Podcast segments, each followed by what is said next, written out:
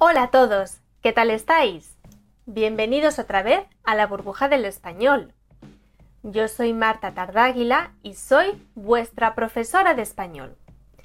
Hoy vamos a hablar de un tema muy interesante que es la diferencia entre las palabras polisémicas y las palabras homónimas. ¿Sabes de lo que estoy hablando? No te preocupes, ahora mismo lo vamos a explicar todo. ¿Estás listo? Empezamos. Normalmente, para los estudiantes de español, esto es un tema que causa bastantes confusiones. ¿Por qué? Porque no se entiende muy Hmm. bien o es un poquito difícil entender la diferencia entre estos dos tipos, entre estas dos categorías de palabras. Por eso, en el transcurso de la clase de hoy, con varios ejemplos y actividades de refuerzo, vamos a intentar que esto quede bien claro. Empezamos por las palabras polisémicas. En español hay muchísimas palabras que, dependiendo del contexto en el que las utilizamos, adquieren un significado u otro. Es decir, palabras que tienen un mismo significante o forma, mismos fonemas, misma pronunciación, pero que tienen un significado diferente. Esas son las palabras polisémicas. Por el contrario, tenemos las palabras homónimas. En este caso hablamos de palabras que en el pasado tuvieron diferente significado o forma, pero que debido a la evolución de la lengua, al final han terminado por tener una forma idéntica o casi igual. Por cierto, antes de continuar, te recuerdo que en la burbuja del español puedes reservar clases individuales o grupales. Si te interesa, aquí en la descripción te dejo el link.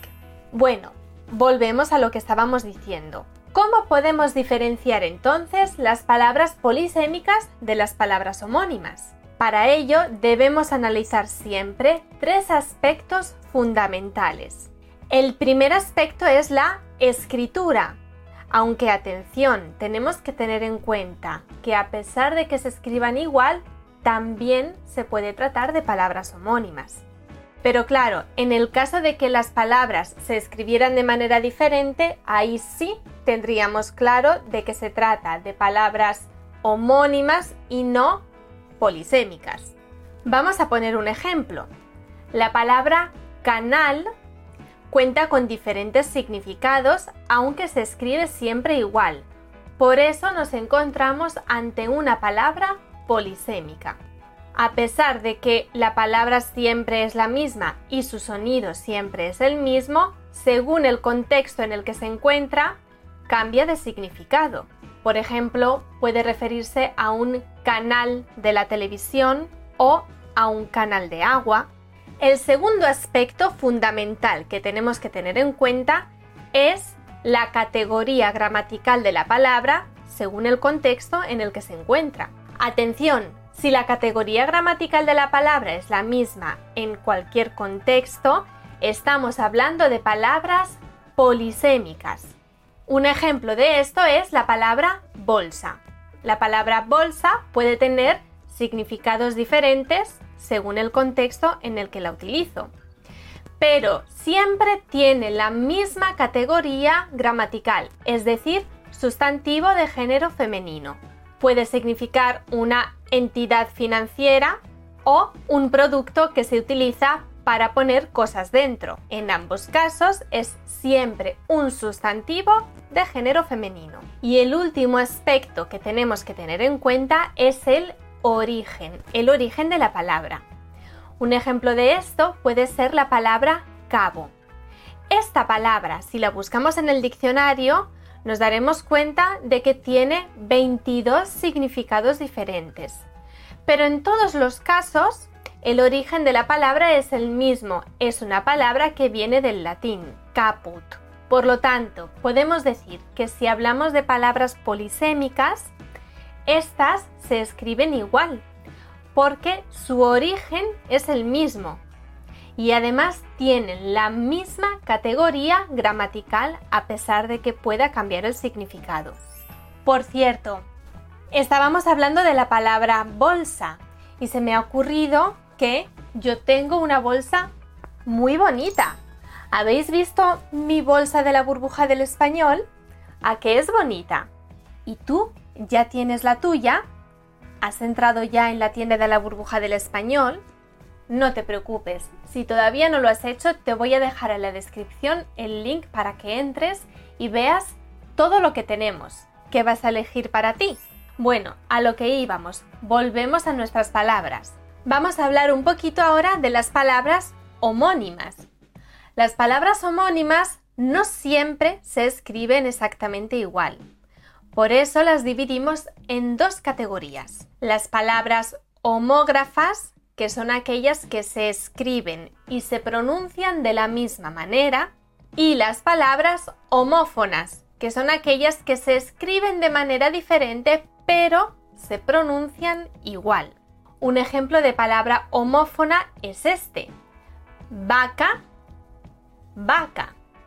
Como veis, la pronuncio exactamente igual, aunque una se escribe con la V y la otra se escribe con la B.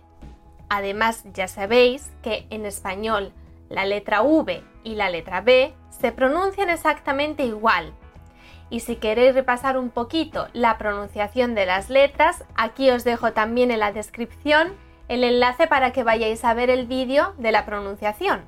Pero a lo que íbamos. La palabra vaca, o mejor dicho, las palabras vaca, son palabras homófonas.